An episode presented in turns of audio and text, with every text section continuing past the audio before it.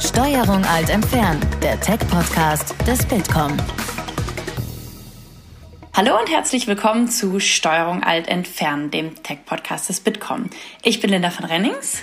Ich bin Christoph Größmann. Und wir reden heute über ein Thema, was wohl jeder kennt, fast jeder machen muss, aber keiner so richtig gerne macht. Das Thema Steuererklärung.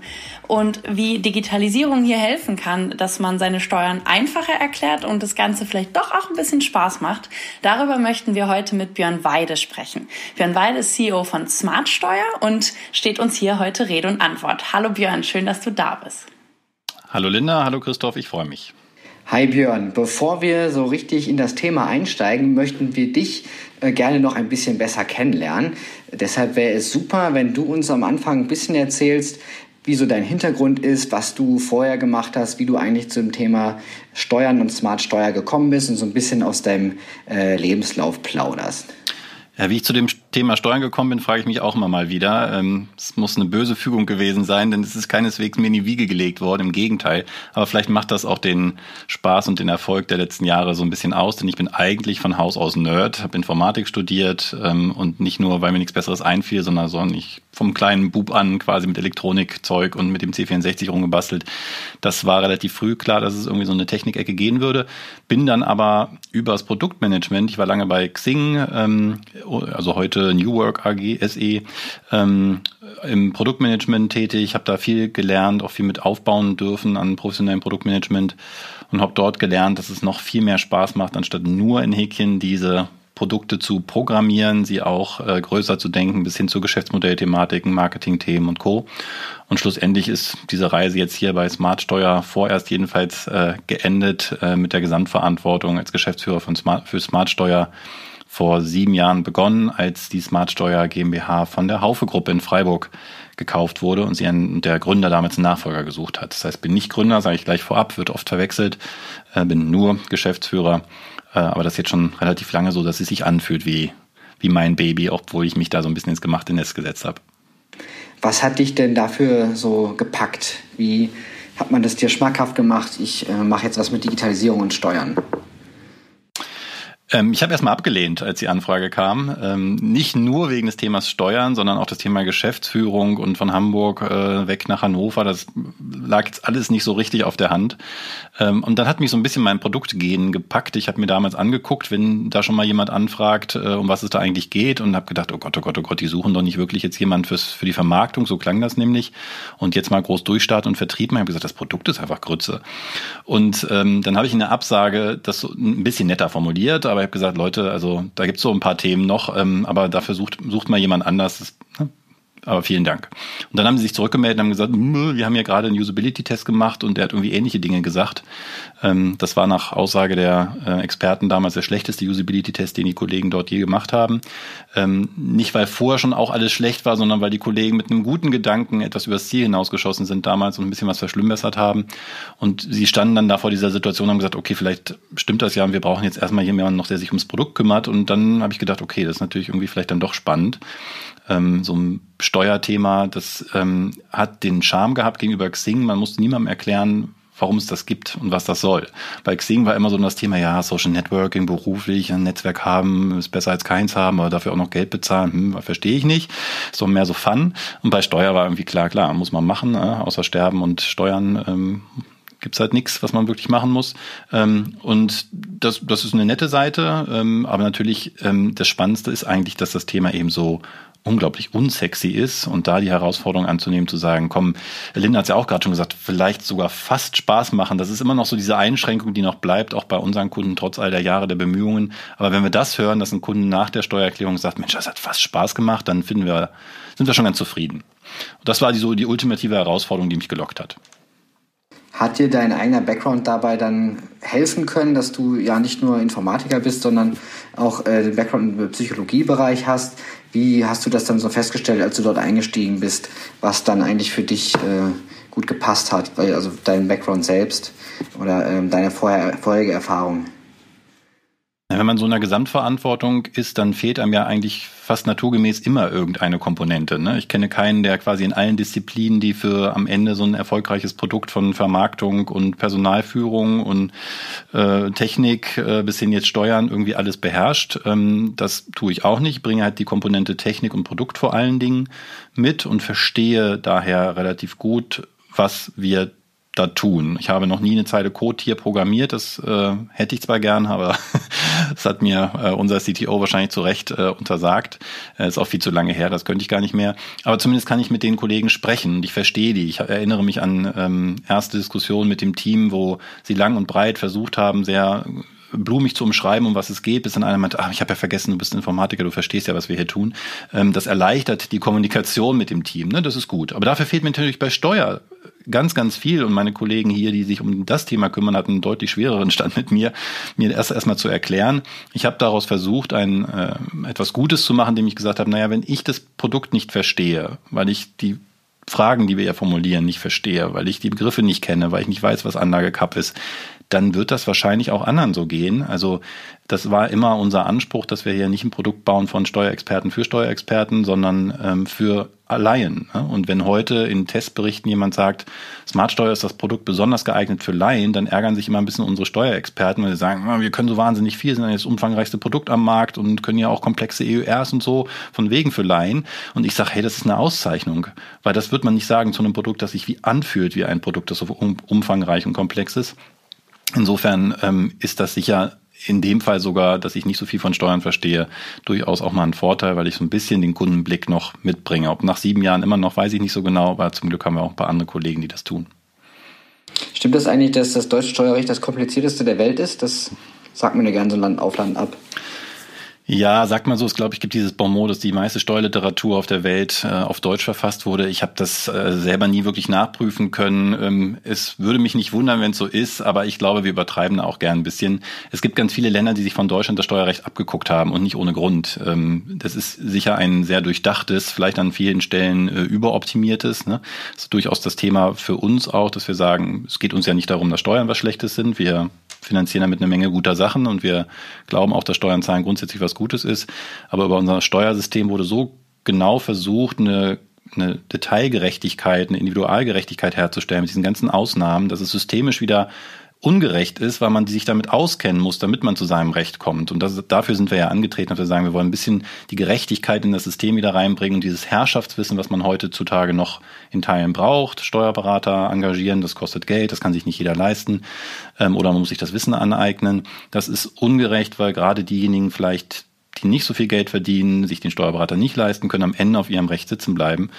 Und das ist das, was uns umtreibt, ähm, was auch ein Stück so der Purpose ist, ne? Steuergerechtigkeit. Nicht einfach nur ein Tool bauen, sondern zu sagen, hey, wir wollen ein Stück weit Gerechtigkeit in das System bringen. Ähm, eine Zahl, die ich da gern bemühe, sind 500 äh, Millionen Euro Steuergelder. Nach unserer Schätzung ähm, werden jedes Jahr nicht wieder zurückgeholt vom Staat, weil die ähm, Menschen keine Steuererklärung abgeben, obwohl sie was wiederbekommen könnten. Und ich meine, es ist einfach eine enorme Zahl. Das ist quasi wie so eine, eine Steuererhöhung, über die wir uns dann immer fröhlich echauffieren und gleichzeitig lassen wir so viel Geld beim Staat liegen und holen es nicht ab. Ähm, das ist eine Diskrepanz, die wollen wir lösen. Da sind wir mitten im Thema drin. Ähm, ich habe nämlich bei euch auch gelesen, ihr wollt den Menschen die Angst vor der Steuer nehmen. Das ist wahrscheinlich auch ein Grund, warum viele die Steuererklärung erst gar nicht machen. Ich meine, es ist irgendwie kompliziert. Ich habe tausend Felder, die ich ausfüllen muss. Und wenn ich jetzt nicht das irgendwo mich total eingelesen habe dann oder den Steuerberater halt habe, wie du sagst, kann schon mal schnell kompliziert werden. Wie wollt ihr das schaffen? Also was ähm, ist euer Ansatz da? Ja, das war tatsächlich ganz faszinierend. In meinen ersten paar Wochen haben wir dann nochmal einen sehr aufwendigen Test nach diesem schlechten Usability-Ergebnis gemacht und äh, viele Kunden und Nichtkunden, Steuerberaterkunden und Papiernutzer und so eingeladen und haben mit denen sehr intensiv äh, das Themenspektrum relativ abstrakt mit äh, psychologischer Hilfe auch, also waren Psychologen dabei, die das organisiert haben, bearbeitet. Und die haben dann zum Beispiel so Karten legen müssen, so Assoziationskarten zu bestimmten Themen, halt auch Steuer, Finanzen und Co. Und was mir hängen geblieben ist, ist für das äh, Finanzamt wurde das Auge Saurons ähm, äh, vom, vom, aus dem Herr der Ringe äh, gewählt von einem der äh, Teilnehmer. Äh, und das kam mehrfach vor. Also das Finanzamt als so dieses übermächtige ein Stück weit böse, weil sie einem das Geld äh, klauen oder, oder einen da nicht ranlassen, es wiederzubekommen. Vor allen Dingen aber, glaube ich, gar nicht so sehr dieser Aspekt des Bösen, sondern dieses Übermächtigen. Ja, man ist dem so hilflos ausgeliefert, weil man halt selber nichts weiß von der Materie. Daher kommt, glaube ich, die Angst, ne, unter, also überfordert zu sein von der Thematik.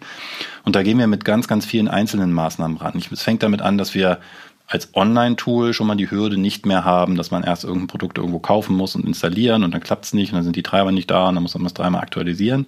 Das ist ein Thema, eine technische Hürde. Wir können, bei uns können die Kunden das Produkt benutzen, völlig ohne Registrierung, ohne was zu bezahlen. Äh, sie können sich also alles erstmal angucken und nicht nur das, sie können sich ihren kompletten Steuerfall eingeben und sich ausrechnen lassen, ob sich überhaupt für sie lohnt, ob sie das Tool verstehen. Und erst wenn am Ende deine Zahl steht, ja, das könntest du wiederbekommen, 1069 Euro bei uns im Schnitt, und sie sagen, okay, bis hierhin bin ich gekommen, dann erst zahlen sie und geben ab. Weiterer Aspekt, um die Hürden zu senken. Ähm, dazu kommt noch, dass wir einen sehr umfangreichen Support haben. Das heißt, wir haben viele Kollegen hier vor Ort bei uns in Hannover sitzen, die ähm, sowohl ähm, im, im E-Mail-Verkehr als auch äh, telefonisch Fragen beantworten. Da muss man dann aufpassen. In Deutschland ist ja streng reguliert. Wir dürfen keine Steuerberatung machen. Das heißt, wir dürfen nur Fragen zur Technik, zur Benutzung des Produktes beantworten, tun das auch. Aber natürlich ist das erstmal eine Erleichterung für Kunden zu wissen, ich habe da eine Telefonnummer, ich kann da jemanden anrufen, da ist jemand da, der mir im Zweifel auch noch hilft, anstatt nur ganz alleine vor dem Papier oder vor Elster oder so zu sitzen. Ähm, da kann ich nicht im Finanzamt anrufen, sagen, können Sie mit mir da bitte nochmal auf Seite 53 durchgehen. Ähm, das, ist natürlich, das sind alles relevante Aspekte und bis hin zum Branding versuchen wir dieses Gefühl von, wir sind an deiner Seite und vor allen Dingen, wir sind auf Augenhöhe. Wir sind nicht das, der böse Sauron und auch nicht der gute, allwissende, weiß nicht, Erzengel Gabriel, der dir jetzt durch die Schlacht hilft. Ne? Das wäre auch eine Anmaßung. Wir sind der Freund und Helfer, der dir, der dich an die Hand nimmt und da durchführt. Äh, also auf Augenhöhe bis hin dazu, dass wir Namen und Bilder von Personen haben, mit denen man bei uns sprechen kann im Support. Wir unterschreiben die Blogartikel mit Namen und so. Das sind alles Aspekte, um dieses anonyme, komplexe Thema zugänglich zu machen und äh, auf Augenhöhe mit den, mit den Kundinnen und Kunden zu sein, die sich da im Zweifel überfordert fühlten bisher. Mhm. Ähm, das klingt so, als seid ihr relativ groß. Also du hast ja gerade erzählt, irgendwie sind viele Leute im Kundenservice, aber auch eine Tech-Abteilung, die ihr habt. Ähm, Blogbeiträge klingt für mich nach einem Kommunikationsteam. Wie groß seid ihr und wie seid ihr in welchem Bereich aufgestellt? Also wir sind tatsächlich gar nicht so groß. Wir sind 30 Leute hier, also noch nicht mal, ich glaube 29 gerade, ähm, in Hannover am Standort. Das ist smartsteuer.de und dann haben wir noch ähm, Steuerbot ähm, gekauft in Stuttgart vor anderthalb Jahren oder uns beteiligt. Ähm, das, die machen das nochmal mobil, das sind auch nochmal sieben, aber es sind weniger als 40 Leute, die ähm, jetzt sehr erfolgreich seit einigen Jahren äh, mehrere hunderttausend Kunden im Jahr ähm, bedienen mit dem ähm, Produkt und über eine Milliarde Euro Steuern äh, zurückgeholt haben für unsere Kunden. Also das ist schon sehr effizient. Ähm, von den Leuten, ich müsste jetzt mal überschlagen, sind wahrscheinlich so fünf, sechs im Support- und Steuerfachabteilung, die auch die Interviewgestaltung machen. Das trennen wir nicht. Ist für uns ganz relevant, dass die Kunden, die im Support tätig sind und mitkriegen, wo die Kunden Probleme haben, auch diejenigen sind, die sie lösen. Ähm, anstatt irgendwie über irgendwelche Grenzen und äh, ich schreibe mal ein Ticket oder so, ähm, das nur weiterzugeben an Dritte. Sie sind ganz nah dran. Ähm, dann ein paar mehr Leute sicher in der Entwicklung, sieben, acht, ähm, Marketing, fünf, sechs, weiß ich, also müsste ich jetzt nochmal nachschlagen, wie viel es genau sind. Aber das ist so die Größenordnung. Ich glaube, wir sind ganz effizient, wenn man so Kunde pro Kopf sich anguckt. Mhm. Und euch gibt es ja schon relativ lange, wenn ich richtig gegoogelt habe, seit 2006. Das habe ich auch in einem Blogbeitrag bei euch ja, gefunden. Richtig. Ähm, wie hat sich wie hat sich euer ähm, Unternehmen und auch das Geschäftsmodell seitdem verändert? Was waren vielleicht auch so die größten Einschnitte? Also diese ganz frühen Phasen 2006, da hießen wir auch noch anders, ähm, war der Ansatz ein bisschen anders. Es gibt, das werden die meisten so jetzt in in meinem Alter schon nicht mehr, in eurem Alter erst recht nicht kennen. Das ist der Konz, 1000 ganz legale Steuertricks. So ein Buch, das hat mein Schwiegervater wie den Brockhaus in allen Bänden seit, ich weiß nicht, will ich sagen, seit dem Krieg, es wäre gemein ihm gegenüber, im Schrank stehen. Äh, da holt er sich jedes Jahr die neue Ausgabe und dann füllt er damit seine Papierformulare aus. Ne? Da steht dann ganz genau drin, was man denn so alles äh, beachten kann, wo man noch was absetzen kann. Immer so am an der Grenze der Legalität, ehrlich gesagt. Heißt nicht umsonst Steuertricks. Und der Verlag, der das äh, rausgebringt, der hat damals gesagt, Mensch, das Digitalisierung ne, war damals schon Thema, müsste man noch irgendwas machen, kann man das nicht irgendwie in Software gießen? Und dann wurde eine Agentur in Hannover beauftragt, das zu tun. Die hat damals dann auf Drängen des Verlags gesagt, wir machen eine Desktop-Software, ist daran wenn man ehrlich ist, wahrscheinlich gescheitert. Die hieß damals Konst Steuertipps, also ein rotes Ding als CD verschickt. Hier liegen noch alte Packungen rum. Aber wir haben schnell gemerkt, erstens äh, kann man mit Desktop-Software schon 2006 auch nicht mehr so richtig einen Blumentopf gewinnen. Es war, auch die Lösung war nicht besonders gut. Und die Agentur hat gesagt, eigentlich können wir online viel besser als äh, Desktop und da geht das der Weg doch hin. Äh, und dann gab es eine Ausgründung aus dem äh, Verlag raus und einer der Verlagsmanager hat äh, dann quasi das äh, zu Smartsteuer verwandelt dann über die nächsten Jahre mit dem Team zusammen und das online probiert. Also damit waren wir damals super früh dran. Es gab nur einen anderen noch, der vor uns da war, ein Jahr oder so mit äh, Steuern online. Und ich erinnere mich noch, als ich dazu kam, dann immerhin erst vor sieben Jahren in den ersten Diskussionen, die ich dann so mit Pressevertretern hatte, denen ich versucht habe, das Modell ähm, schmackhaft zu machen. Die haben alle gesagt, also Herr Weide, das ist jetzt eine ganz blöde Idee, dass Sie da gerade hingewechselt sind, wer macht den Steuer in der Cloud? Damals kam gerade diese Geschichte mit Edward Snowden auf, äh, dieser Abhörskandal und ähm, also solche sensiblen Daten in der Cloud, das wird ja keiner machen. Ne? Und heute verkaufen wir viel mehr Online-Steuererklärungen als Haufe, zu der wir gehören, äh, hat ja auch Desktop-Software. Ähm, das hat sich längst gedreht, da fragt auch kein Journalist mehr nach. Ne? Das ist inzwischen selbstverständlich, genauso wie Online-Banking. Aber es hat ein bisschen gedauert. Ähm, und da hat sich natürlich dann schon verändert. Von Desktop zu Online hat sich eine Menge verändert und auch jetzt, was die auch die Anspruchshaltung von Kunden da ist. Ne? Man, äh, man wächst da durchaus auch mit dem, was Kunden auch erwarten, an Einfachheit und Leichtigkeit. Und das ist kein Produkt, was man einmal produziert und dann die nächsten zehn Jahre fröhlich verkauft, sondern fließt eine Menge Arbeit jeden Tag da rein, das Produkt auch immer besser zu machen. Wie groß ist denn eigentlich der Anbietermarkt äh, bei euch? Also ähm, Steuer-CDs, das kennen wir ja schon auch eine ganze Weile, so wie du es gerade erklärt hast. Worüber differenziert ihr euch da und wie umkämpft ist dieser Markt eigentlich? Also bis vor ganz wenigen Jahren war das ein relativ überschaubarer Markt. Es gab im Grunde drei große Anbieter, von denen die Haufe Lexware mit den Desktop-Produkten Textman und Quicksteuer halt einer war. Und der Markt wurde sich so sauber untereinander aufgeteilt. Und tatsächlich, die gibt es seit 25 Jahren, die Software. Also das ist wirklich schon vergleichsweise alt. Ähm, und dann gab es ein paar Onliner, die haben auch ein gutes Verhältnis. Wir kennen uns alle untereinander. Die gibt es dann ungefähr alle so lange, wie es uns gibt. Und jetzt so seit zwei, drei Jahren mit der ähm, mit dem Schwung zu Mobile sind dann plötzlich doch ein paar mehr aufgepoppt, ähm, weil einfach so eine Entwicklung von so einer App heutzutage erst recht sehr viel schneller geht und sich diese Wettbewerber auch Steuerbot, den wir dann äh, übernommen haben ähm, vor anderthalb Jahren, ähm, um nur noch einen Ausschnitt kümmern. Ne? Unser Anspruch bei Smartsteuer ist, wir können, jeder kann mit bei uns eine Steuererklärung machen, bis hin zu Selbstständigen, die eine EUR haben. Das sind komplexe Fälle, aber das funktioniert. Die Angebote haben wir. Auf so einer App geht das nicht mehr. Allein schon vom von dem Real Estate, den so ein Bildschirm bietet, wird es einfach echt fummelig und es dauert auch echt lang. Wir haben sicher zwei Jahre nur daran gesessen, die EUR umzusetzen in die Steuerlogik. Ähm, und die neuen Anbieter konzentrieren sich da ganz spitz auf einfache Fälle, Erstabgeber. Und dadurch ist das ein bisschen bunter geworden und ich finde das gut. Es belebt. Ne? Diese Branche ist auch traditionell eher behäbig äh, gewesen und auch ehrlich gesagt wir vielleicht nach einer Weile des Erfolgs, wo wir erstmal so alles hatten, was wir uns so gewünscht haben und jetzt so in den letzten Jahren ist da wieder richtig Schwung drin. Im Marketing fängt man an, sich so ein bisschen äh, umeinander zu betteln und da wer hat die kreativen ihren Ideen und wer hat im Produkt nochmal äh, spannende Ideen. Also es wird wieder innovativer, auch durch den Wettbewerb, ist eine gute Sache. Ähm, wie sind denn eigentlich eure Kunden so ähm, aufgestellt? Also welche Kundenschichten sprecht ihr besonders an? Ist das ähm, im Vergleich zu denen, die halt eine Steuererklärung machen müssen, ist da noch viel Potenzial? Sind das tendenziell eher Jüngere? Oder ähm, sprecht ihr wirklich alle an, über alle Altersklassen, alle Schichten? Ähm, wie verteilt sich das so?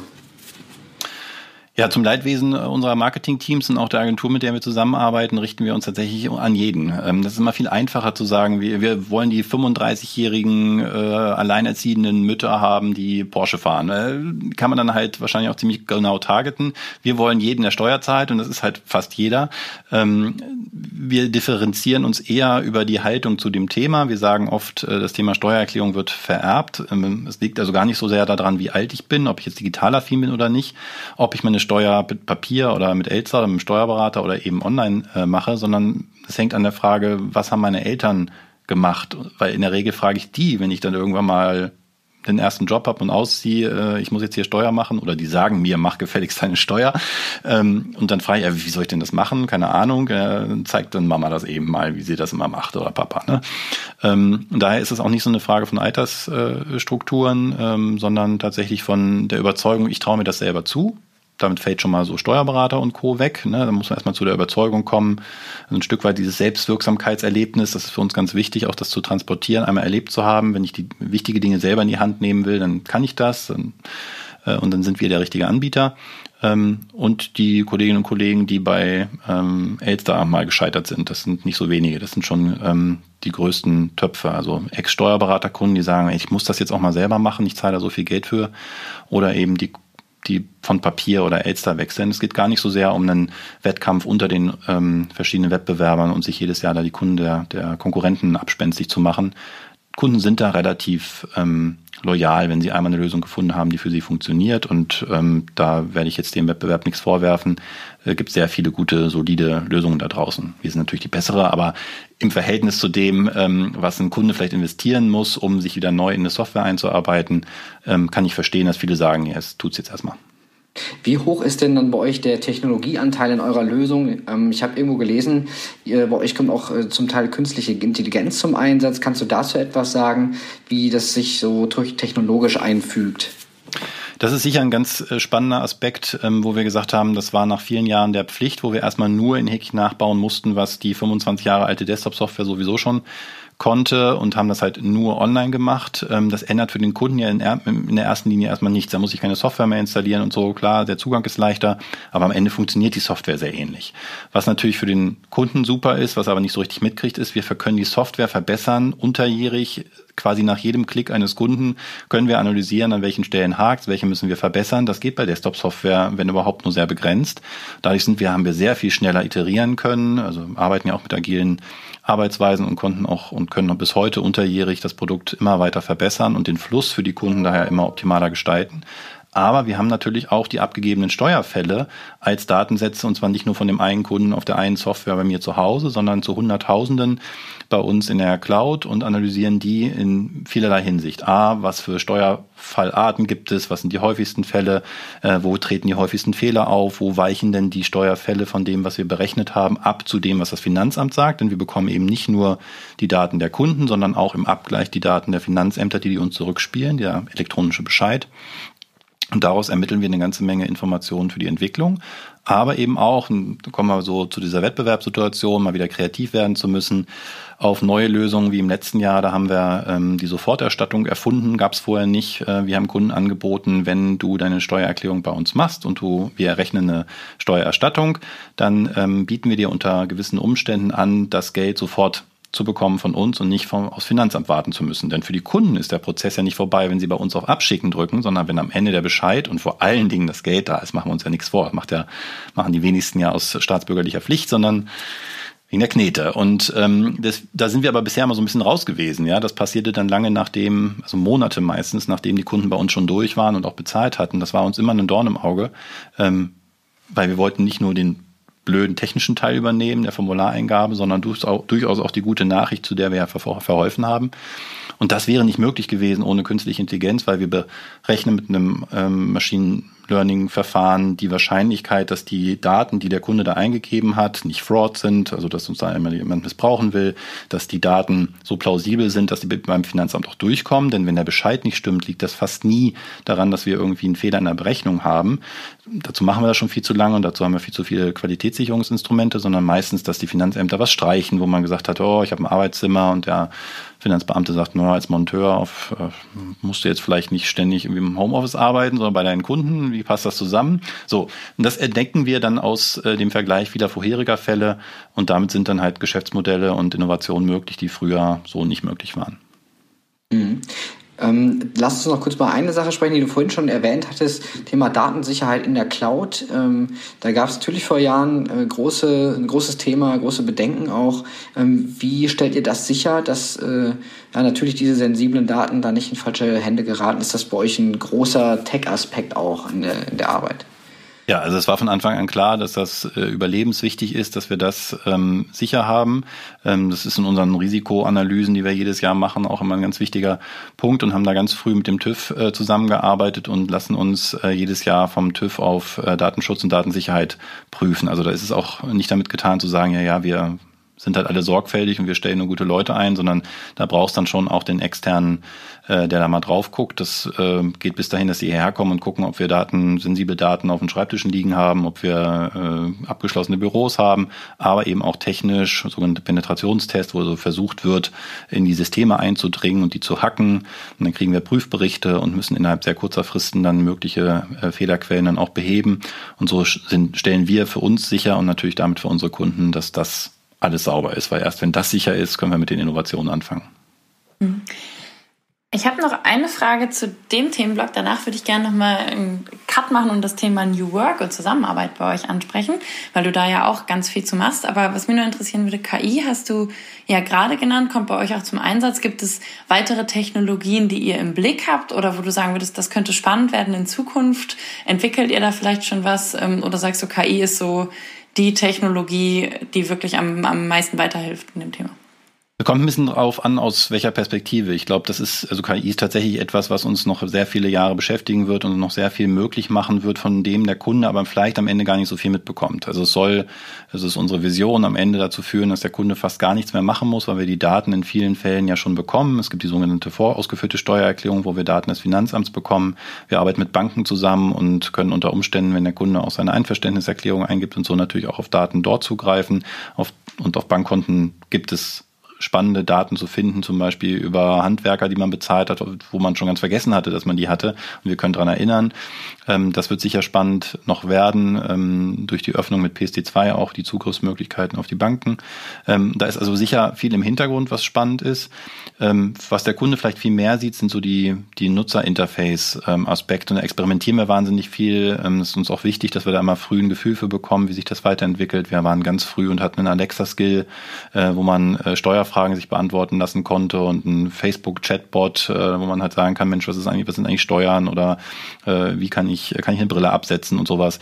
Ähm, und da sind so Nutzer ähm, äh, Verfahren spannend und unsere Vision wäre irgendwann, dass man vielleicht gar keine, gar keine Daten mehr eingibt, sondern dass man mit jemandem spricht, so wie man mit einem Steuerberater früher gesprochen hat.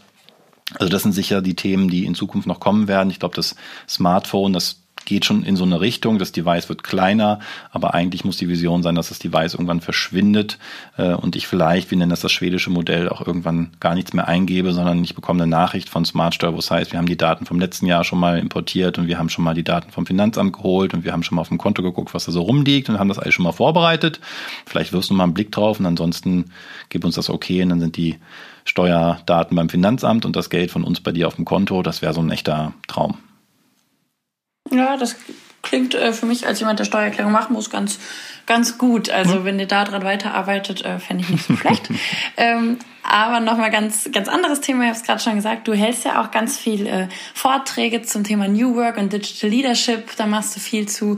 Ähm, wie wirkt sich das bei euch auf Smartsteuer auch? Also wie arbeitet ihr zusammen? Du hast gerade mal einmal das äh, Buzzword agil angesprochen auch. Ähm, was sind so eure New Work-Ansätze? Wie kann man sich vorstellen, wie wird denn bei euch zusammengearbeitet? Ich hatte das vorhin schon angedeutet, was wir uns ähm, auf die Fahnen schreiben, ist, dass wir eben ein Produkt entwickeln, nicht aus der Sicht eines Experten ähm, und gießen halt in Software, was in den Formularen vom Finanzamt steht, das ist einfach, sondern wir wollen ein Produkt bauen, was vom Kunden her denkt. Und das äh, geht nicht mehr, wenn nur noch die äh, Steuerexperten damit entscheiden, sondern dann kommen dann plötzlich auch die Produktexperten, Usability-Experten, die Entwickler, die sagen, was ist denn da technisch möglich, welche Innovationen können wir anwenden, um es für den Kunden noch leichter zu machen? Und Marketing-Experten, die, das Thema hatten wir ja vorhin, auch helfen, die Angst zu nehmen. Die sagen, wie kann ich so ein komplexes Produkt da draußen so vermarkten, dass die Kunden ein gutes Gefühl haben, es auch mal auszuprobieren. Das ist also ein Team-Effort aus sehr vielen verschiedenen Bereichen und insbesondere mit dem Wachstum vom Unternehmen merkten wir, okay, wenn wir jetzt weiter ausdifferenzieren, immer mehr Leute werden, dann gründeten sich plötzlich so Abteilungen. Es gab Marketing-Leute, die saßen in einem Raum und Entwickler in einem anderen und plötzlich merkten wir, es funktioniert manches nicht mehr so wie früher, wo man alle um einen Tisch saß und um das Problem gerungen hat, weil man in seinen Sphären so drin steckte. Und deswegen haben wir angefangen, früher zu überlegen, wie können wir das anders machen? Wie können wir wieder quasi Startup im Startup sein und an Problemen arbeiten und nicht nur Selbstverwaltung machen und äh, halt Marketing-Expertise anhäufen, ohne den Blick Richtung Kunden zu wenden und so weiter. Und haben eine Menge ausprobiert. Und je größer wir wurden, umso schwieriger wurden wurde das in, in kleinteiligen Veränderungsprozessen, so dass wir vor einem Jahr, wahrscheinlich sogar ein bisschen länger her, nochmal sehr intensiv uns angeguckt haben, wie können wir aus dieser Selbstoptimierungsfalle raus, immer das Produkt nur so ein bisschen besser zu machen, wie kriegen wir den großen Wurf hin und haben mit Beraterinnen äh, zusammen ähm, dann relativ radikalen äh, Wechsel nochmal gemacht und haben zum 1.9. zeitgleich mit dem Umzug in neue Räumlichkeiten ähm, tatsächlich alle Führungskräfte abgeschafft. Was nicht das Ziel dieser Maßnahme war, sondern eine Konsequenz. Also wir sind gestartet nicht mit dem Ziel, lass mal Führungskräfte abschaffen, weil es irgendwie gerade hip und trendy, sondern wir sind gestartet mit, wie können wir große innovative Projekte nach vorne bringen, Innovationskraft steigern und kamen über viele Diskussionen und Ideen und Beschäftigung auch mit der Theorie von neuer Arbeit dazu, dass am Ende die, diese Führungskräfte, die wir hatten, gar nicht mehr gebraucht wurden. Wir hatten neue Mechanismen gefunden, die das nicht mehr erforderlich machten. Und das war also dann nur noch eine Konsequenz, die abzuschaffen. Ich habe dann auch irgendwann gelernt, dass diese Formulierung, wir haben Führungskräfte abgeschafft, wahrscheinlich schon auch nicht ganz richtig war und wir tatsächlich eigentlich alle zu Führungskräften gemacht haben. Ähm, denn das klingt jetzt so nett und dann äh, Chef nicht da und jeder macht, was er will, aber darum geht's ja nicht, sondern ähm, es geht darum, dass dann jeder mehr Verantwortung hat, selber zu überlegen, was ist denn jetzt das Richtige zu tun, mit wem spreche ich, welche Entscheidungen treffe ich auch unter Unsicherheit. Das sind alles klassische Führungsthemen und die hat heute jeder Mitarbeiter. Und das ist unglaublich spannend, dass hier am echten Unternehmen mitzuerleben, durchzuführen. Denn man liest hier und da mal was darüber. Aber es gibt nicht so wahnsinnig viele, die es sehr konsequent leben und daher auch nicht so wahnsinnig viel, wo man sich einfach mal eben was abguckt. Ne? Man konnte jahrzehntelang irgendwie so einen Malik aus dem Regal nehmen für ein nice Leben dann wusste man, wie man Management macht.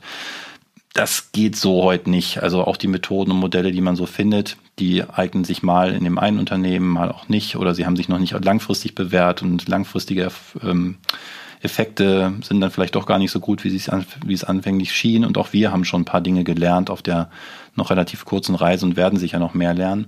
Aber uns war wichtig, dass wir uns auf diese Reise begeben, denn da stehen zu bleiben, wo wir waren, hätte uns jedenfalls nicht dahin geführt, wo wir hinwollen.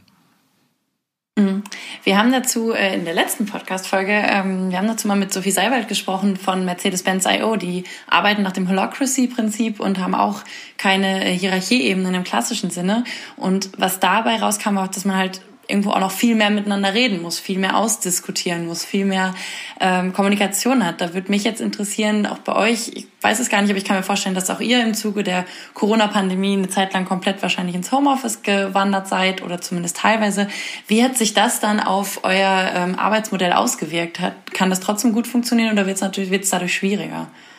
Also wir waren tatsächlich noch eine Woche bevor formal ähm, die äh, Empfehlung kam, in, im Homeoffice zu arbeiten. Also von der Bundesregierung waren wir schon im Homeoffice und sind das bis heute. Ähm, ich bin jetzt gerade wegen dieser Aufnahme, weil wir hier so ein kleines Studio haben, mal ins Büro gekommen. Ansonsten mache auch ich seit, äh, ich weiß nicht, 60 Arbeitstagen oder so schon Homeoffice. Ähm, und ich muss ehrlich sagen, ich habe da schon ein bisschen Sorge vor gehabt, äh, weil wir viel Wert auch auf ähm, ein enges äh, Team miteinander legen. Wir haben diese neuen Büros, äh, seitdem, in denen wir ja noch nicht mal ein Jahr sind, ja auch bewusst bezogen und hier auch viele Räume so gestaltet, dass wir hier kreativ arbeiten können, legen viel Wert auf den äh, Austausch über die, äh, wie gesagt, alten Abteilungsgrenzen hinweg.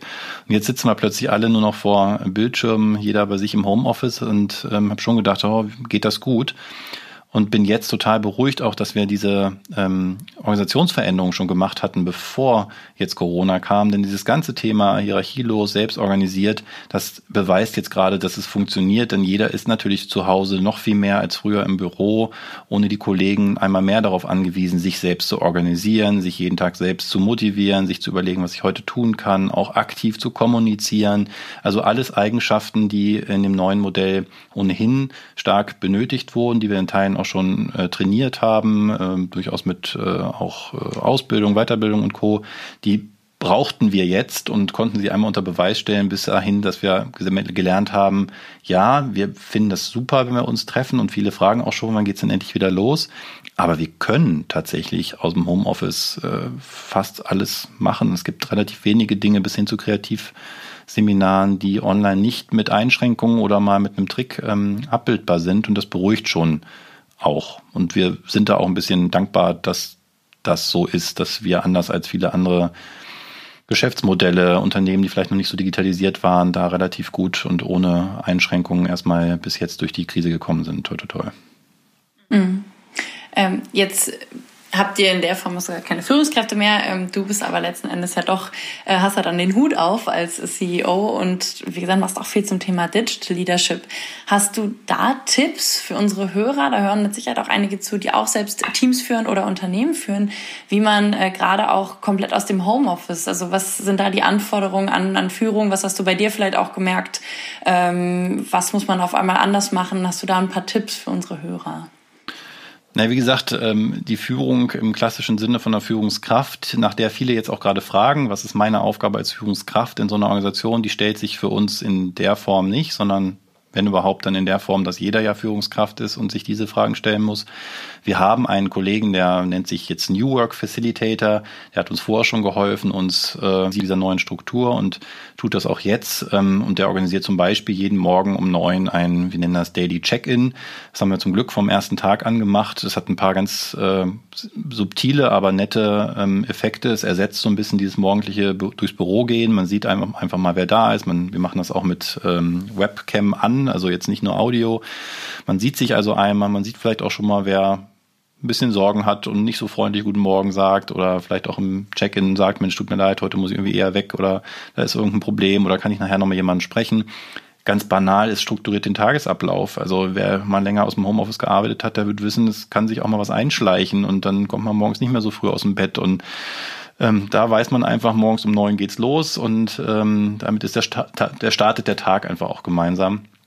Und wir haben einen engen Austausch und es fällt dann leichter, weil man sich morgens auch schon mal gesehen hat, dann eine Stunde später nochmal zu sagen auf irgendeinem Kommunikationskanal, Mensch, äh, ich habe da übrigens noch eine Frage, fiel mir heute Morgen ein, als ich dich gesehen habe. Ne? Also ich glaube, erst recht jetzt, wo wir ähm, physisch getrennt sind, ist Kommunikation und äh, bei allem Social Distancing ein kommunikatives sich ne wieder näher rücken äh, wichtiger denn je. Lass uns den Blick noch ein bisschen weiten. Wir ähm, haben gerade über die Auswirkungen von der Corona-Krise gesprochen. Ähm, viele Unternehmen sind ja jetzt gezwungen, digitaler zu werden dadurch oder zumindest versuchen sie das als Workaround. Wie würdest du das einschätzen? Ist das wirklich auch eine Chance, äh, dass die Digitalisierung in Deutschland in der Wirtschaft schneller voranschreitet oder ist das der momentanen Situation geschuldet und wir sind nachher auf einem ähnlichen Stand wie vorher? Wie würdest du das einschätzen? Also bei weltweit sieben Millionen Infizierten und fast 400.000 Toten ist es so ein bisschen zynisch, über die Chancen der Krise zu sprechen. Aber äh, keine Frage, jede Krise äh, ist auch ein Beschleuniger für schon wahrscheinlich länger und darunter liegende, teilweise noch nicht so sichtbare Trends. Und das sehen wir hier im Guten wie im Schlechten auch. Und ähm, das, natürlich ist das so, dass einige auch äh, vielleicht Skeptiker oder Digitalisierungsleugner ähm, jetzt sehen, dass es eben nicht nur ein Gimmick war und ist, äh, auf Digitalisierung zu setzen, sondern echt ein überlebenswichtiges äh, Asset ähm, von der Art, wie wir arbeiten, bis hin zu den Geschäftsmodellen, keine Frage. Ne? Da sehen gerade die Händler und Co. natürlich, die plötzlich über Nacht ähm, E-Commerce-Shops aufziehen, damit sie überhaupt noch was verkaufen. Ich glaube, bis heute, trotz der schon wieder einsetzenden Lockerungen, sind die Läden nicht mehr so voll, wie sie früher mal waren, weil so richtig viel Spaß macht irgendwie einkaufen mit äh, Corona-Einschränkungen und Maske irgendwie auch nicht mehr. Bis hin zu bargeldlosen Bezahlen, wo wir als Deutsche doch wie traditionell irgendwie als Bargeldland äh, lange Vorbehalte hatten. Ähm, das wird ja im Ausland äh, schon äh, belächelt, unsere Schilder mit hier nur Bargeld. Und plötzlich war es, weil es kontaktlos war, äh, eher sogar die Regel als äh, die Ausnahme mit der Karte oder mit dem Smartphone zu zahlen. Und all diese Dinge gehen auch nicht mehr weg. Niemand, der jetzt einen E-Commerce-Shop über Nacht gebaut hat und erfolgreich ein paar Produkte dort verkauft, wird den mit Corona-Ende wieder schließen. Warum sollte er? Niemand wird die digitalen Bezahlterminals wieder abschaffen, die er gerade angeschafft hat. Und ich glaube auch jeder, der einmal gelernt hat, dass Homeoffice äh, nicht was für die Faulen ist, sondern dass ein hocheffizientes Arbeiten erlaubt, eine Menge Reisen spart, ähm, auch Geschäftsreisen, die sicher weniger werden werden. All diese Effekte werden sicher nachhalten ich bin mir sicher, es wird hier und da dann auch äh, wieder Dinge geben, wo man sagt, Mensch, mein ein Glück, dass es vorbei ist und vielleicht sogar eine Überkompensation. Aber all die Dinge, die sich jetzt als erfolgreich herauskristallisiert haben, ähm, wird man beibehalten. Ein bisschen zu Telemedizin. Also wer, wer konnte sich das vor kurzem noch vorstellen? Und ich habe es jetzt auch einmal genutzt. Ich wollte nicht unbedingt in Corona-Zeiten zum Arzt und habe wie Teleklinik benutzt und war ganz begeistert, wie das funktioniert hat. Ähm, ja, selbst ich als Digital-Affino hatte das bis dahin noch nicht äh, gemacht, weil irgendwie Medizin war halt dann doch irgendwie was, wo ich dann halt zum Arzt gehe. Ähm, plötzlich macht man so. Ich denke, das bleibt und das ist auch gut, dass es bleibt. Jetzt haben wir, heute ist der, weiß nicht, wann die Folge rauskommt, vierte 4. Äh, Juni und wir haben gerade gestern Nacht ne, ist das Konjunkturpaket verabschiedet worden mit eben ja nicht nur einer Mehrwertsteuersenkung, ähm, wo über den Effekt kann man streiten, sondern auch mit sehr konkreten Investitionen in Zukunftstechnologie von, von Bildung über Digitalisierung äh, in, in vielen anderen Bereichen auch. Und das war sicher lange überfällig und auch diese Gelder werden hoffentlich gut investiert und dann nachhaltige Effekte haben. Insofern ja, glaube ich, dass es hier auch einen Beschleuniger gab in vielen Dingen zum Guten im Sinne einer steigenden Geschwindigkeit bei dringend notwendigen äh, Veränderungen bei der Art, wie wir arbeiten und digitalen Geschäftsmodellen. Jetzt ähm, seid ihr natürlich beim Thema Digitalisierung stark in einem Bereich, der auch mit dem Staat kooperiert. Also das Thema Steuern ist natürlich äh, erstes Thema für äh, Bund, Länder und Kommunen. Insofern seid ihr da thematisch schnell auch beim Thema digitale Verwaltung, digitaler Staat. Wie äh, siehst du da Deutschland aktuell aufgestellt? Wo haben wir da noch die größten Herausforderungen und was müsste man da angehen, um da noch besser voranzukommen? Ich habe vor zwei Tagen auf LinkedIn dazu einen Artikel geschrieben, für den ich einiges auf die Mütze bekomme, weil ich da gesagt habe, die Unternehmen könnten sich ruhig mal zur Abwechslung auch vom Staat ein bisschen was abschauen. Denn ich fand die Art und Weise, wie er in der Krise reagiert hat, wie auch lange belächelte ähm, Mechanismen wie der deutsche Föderalismus, den auch ich vor der Krise, gerade im Bereich Bildung, äh, stark kritisiert habe, wie der sich hier bewährt hat. Ne? Wie der Staat, wie ich fand, auch ähm, durchaus bewundernswert auf agile Methoden quasi gesetzt hat und gesagt hat, wir machen den Krisenstab alle zwei Wochen Tag und dann gucken wir uns die Situation wieder neu an. Äh, da sind noch lange, äh, Unternehmen schon lange noch nicht so weit, ähm, ihre Prozesse so agil ähm, zu gestalten. Jetzt, wo wir aus der Krise wieder rauskommen, muss man sagen, finde ich ein paar Sachen etwas schwieriger, wie da agiert wird. Aber zu Beginn der Krise muss man sagen, glaube ich, hat sich vieles bewährt. Durchaus auch der Speck, den wir als äh, Deutschland angesetzt haben mit der schwarzen Null und Co. Plötzlich waren wir in der finanziellen Lage jetzt auch schnell und auch sehr umfangreich. Ich glaube, 130 Milliarden Euro ist das Konjunkturpaket stark ähm, auch da finanzielle Maßnahmen zu ergreifen, um ähm, möglichst gut aus der Krise rauszukommen. Also ich glaube wirklich, da können wir uns in Deutschland nicht beschweren, da sind wir echt noch gut bei weggekommen. Aber natürlich hat die Krise auch hier die Schwachstellen offenbart. Äh, es fängt schon bei Videokonferenzen an, die wir mit den Kolleginnen und Kollegen haben, die wo keine vergeht, ohne dass nicht einer sich beschwert über seinen mangelnden Internetausbau irgendwo auf dem Land, wo wir dann echt Schwierigkeiten haben, wenn die Kinder gleichzeitig noch irgendwie auf YouTube ihre äh, Online-Lernfolge von Lehrer Schmidt gucken müssen, dann bricht bei dem äh, Kollegen von uns die Internetleitung zusammen und wir und, und wird aus, dem, aus der Videotheko geschmissen da wurden wir immer schon für ein bisschen belächelt, aber so richtig zeigen tut sie es jetzt erst. Also da sind wir einfach ja Lichtjahre hinterher beim Breitbandausbau bis hin zu, was mich persönlich umtreibt mit zwei kleinen Kindern, den fatalen Defiziten in der Bildungspolitik. Also wir waren ja überhaupt nicht in der Lage, bis heute nicht nach all den Wochen auch nur irgendwie da geeignet darauf zu reagieren, dass die Kinder plötzlich nicht mehr in die Schulen kommen können. Also sowas wie Homeoffice ist für die meisten zum Glück inzwischen fast selbstverständlich. Homeschooling äh, empfand ich als einen schlechten Witz. Also wir haben uns einmal in der Woche Papierstapel abgeholt und durften die dann zu Hause mit den Kindern durchgehen. Und wenn wir Glück hatten, dann wurde alle paar Wochen mal angerufen, ob es denn so, wie es denn so läuft. Aber von Homeschooling konnte er wirklich nicht nicht die Rede sein. Das mag an anderen Schulen ein bisschen besser gelaufen sein, aber ich glaube, in Summe haben wir uns da in Deutschland nicht mit Ruhm bekleckert. Und so geht es nicht um iPads äh, in den Schulen oder Smartboards äh, mit dem vielberühmten Digitalpakt. Äh, scheitert da vielleicht nicht mal am Geld, sondern an dem ziemlich verknöcherten System, wo ich auch wahrgenommen habe, wie Lehrer, die engagiert waren, gescheitert sind an dem System, das erwartet, dass am Ende irgendein Minister eine Entscheidung trifft für ich weiß nicht wie viele Schulen gleichzeitig und ähm, bis man so ein ministerialer Erlass da ist, äh, ist die Kirche wieder vorbei. Also da sind wir extrem unflexibel und fixiert auf einen zu alten Bildungskanon und das Schulnotensystem. Ich meine, die Kinder, meine Kinder kriegen jetzt Schulnoten für einen Unterricht, den weitestgehend die Eltern äh, übernommen haben. Vielleicht sollten wir die Schulnoten schreiben. Es wäre sicher sinnvoller als die Lehrer, weil die haben die Kinder nicht gesehen in der Zeit. Also, aber nein, da muss das System eingehalten werden. Da sind wir sehr obrigkeitshörig mit einem Hang zur Servilität. Ähm, da muss, glaube ich, noch einiges passieren. Mhm. Und zum Schluss noch mal so eine ganz grundsätzliche Frage. Du bist sehr digital affin. Wenn du ein bisschen in die Zukunft schaust, vielleicht auch mal unabhängig von der aktuellen Krise, Digitalisierung, wie wird sich das künftig auf die Gesellschaft weiter auswirken? Was für Fortschritte können wir da vielleicht noch erwarten? Oder wo siehst du auch, dass sich äh, Gesellschaft durch Digitalisierung nochmal verändert? Hast du da eine Vision oder eine Idee, was da noch auf uns zukommt? Also ich glaube ganz fest daran, dass wir wie viele äh, Tools auch die Digitalisierung nutzen können und gestalten können dafür, dass wir als Gesellschaft von etwas haben. Aber das ist nicht selbstverständlich. Und ich glaube, noch beschäftigen sich zu wenige Leute damit. Es geht oft nur darum, wo muss noch ein Kabel in der Erde verbuddelt werden, damit wir alle schnelles Internet haben.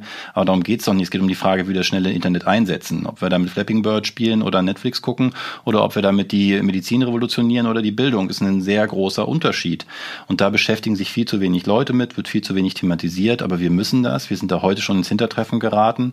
Äh, wir müssen da bis hin zu den Fragen, wie man auch ökonomisch damit umgeht, dass sich über ähm, Plattformanbieter da ganz neue Machtzentren äh, bilden, wo man kaum noch eine Chance hat reinzukommen. Wie gehen wir damit um? Kartellrecht und Co. Also da haben wir so viele Baustellen und mir dreht sich ähm, die ganze Diskussion auf politischer Ebene bei Digitalisierung viel zu sehr um äh, technische Aspekte bis hin zu der für mich völlig absurden Forderung, jetzt in der Grundschule anzufangen, Informatikunterricht zu geben, weil es darum nicht geht. Wir brauchen am Ende kreative Leute, die mit digitalen Tools arbeiten, aber wir sind auch ein Maschinenbauland geworden, ohne dass wir in der Grundschule bereits an Motoren rumgebastelt haben. Es braucht die Fachleute, aber nicht jedes Kind muss programmieren können auf einem Niveau, dass man sie Programmierer nennen dürfte oder müsste. Also da geht für mich die Diskussion oft in die falsche Richtung und ich hoffe, dass sich das durchaus jetzt auch durch die Krise vielleicht ein bisschen löst, weil wir sehen, an welchen Stellen wir wirklich ernsthafte Herausforderungen haben und wo man doch mit ein bisschen Geld und einem installierten WLAN-Router in der Schule mal schnelle Abhilfe äh, schaffen kann. Denn das sind eigentlich, sollten in einem Ingenieursland nicht die Herausforderungen sein. Absolut. Da gibt's äh, noch einige Baustellen, ähm, wo wir teilweise auch aus Bitkom versuchen, äh, immer weiter dran zu arbeiten. Ähm, Björn, wir kommen zum wir kommen zum Ende. Wir haben am Ende immer noch drei Fragen persönlicher Natur an unseren Gast. Ähm, und wenn du bereit bist, würde ich mit der ersten beginnen. Ich bin ein offenes Buch. Buch ist ein gutes Stichwort. Das ist nämlich die erste Frage. Welches Buch liegt gerade bei dir auf dem Nachttisch? Oh, ich habe auf eine äh, Empfehlung von einer ähm, ganz, ganz netten äh, Frau, der Sarah Weber von, von LinkedIn, dieser Chefredakteurin, die durfte ich interviewen in einem Podcast und die hat mir in dem Podcast den Tipp gegeben zu Year of Yes äh, von, oh, jetzt weiß ich den Namen nicht, Shannon Rhimes. Das ist die ähm, Produzentin und Autorin von so Grace Autonomy und äh, äh, How to Get Away with Murder und so, so, so ganz, ganz äh, erfolgreichen Serien. Die hat ein Buch geschrieben, The Year of Yes, oder weiß ich genau, wie der Titel ist faszinierendes Buch über eine Frau mit ihren Herausforderungen als Schwarze in Amerika und äh, alleinerziehend mit drei Kindern und ähm, also kann ich nur jedem empfehlen. Ist wirklich ein ganz fantastisches Buch. Perfekt, das äh, packen wir auf jeden Fall nochmal mit in die Show Notes, damit äh, jeder, ja. der es interessant findet, das nochmal nachlesen kann. Ähm, zweite Frage, welchem Twitter-Account sollte man unbedingt folgen? Oh, das sind so viele, ähm, das fällt mir schwer. Ich, ich tue mich unglaublich schwer, meine Twitter-Liste ab und zu mal auszusortieren. Äh, ein guter, ein guter Bekannter, der Sacher Klein, der hat so eine Regel sich selbst gesetzt, nur 150 Leuten zu folgen. Ähm, ich habe das mal überlegt, ob ich das auch hinkriege, aber da müsste ich jetzt zu vielen äh, quasi wieder entfolgen. Das, das täte mir leid. ähm, Sacher Klein ist aber ein gutes Stichwort. Also wer sich für Kommunikation äh, interessiert, ähm, dann bleibe ich doch einfach mhm. mal dabei. Der sollte ihm gerne folgen. Ähm, er ist äh, immer für ein offenes, äh, kritisches und, und auch äh, Wort, an dem man sich reiben da, äh, darf, ähm, bekannt und ähm, es macht sehr viel Spaß und bereichert. Super, auch das äh, findet ihr dann nochmal in den Show Notes. Und die äh, letzte Frage, du machst wahnsinnig viel. Du bist, wie gesagt, CEO von Smartsteuer, du gibst Digital Leadership Seminare, bist Speaker, äh, engagierst dich, habe ich auch gesehen, in Hannover, auch in der Digitalszene. Was machst du, wenn du mal komplett den Kopf freikriegen willst und komplett abschalten möchtest?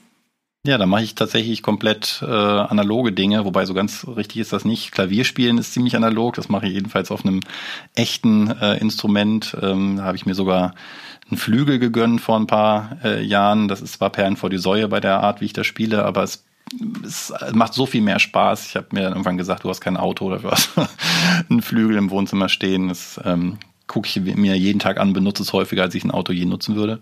Und fotografieren, das ist nicht mehr ganz so analog, das ist heute mit Digitaltechnologie natürlich schon auch ähm, etwas anders als früher. Aber in beiden finde ich die Ruhe auch für den Kopf äh, und auch den Blick für andere Dinge und auch ein Stück weit vielleicht das Kreative, was manchmal dann im Alltag dann doch zu kurz kommt, ähm, bei all der Kreativität, die wir auch im Job natürlich an den Tag legen wollen. Aber nach so ein paar Meetings und vielen Excel-Tabellen ist ähm, mal mit der Kamera durch den Wald gehen oder am Klavier mal ein bisschen rumklimpern, eine echte Erholung.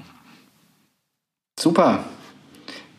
Dann sind wir auch schon am Ende an unserem Podcast. Ganz herzlichen Dank, Björn, für das tolle Gespräch und deine ganzen äh, Insights zum Thema Steuern, aber nicht nur Steuern. Ähm, wenn ihr das alles nochmal äh, wissen wollt, dann haben wir für euch die Infos in den Show Notes, das hat Lina gerade schon erwähnt. Und alles findet ihr auch nochmal unter www.bitcom.org slash podcast. An dieser Stelle verabschieden wir uns.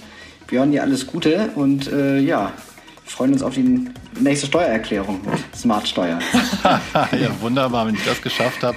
Vielen Dank, Linda und Christoph, hat mir sehr viel Spaß gemacht. Dankeschön, ciao. Ciao. Das war Steuerung alt entfernt, der Tech-Podcast des Bitkom. Weitere Folgen findet ihr auf www.bitkom.org/podcast.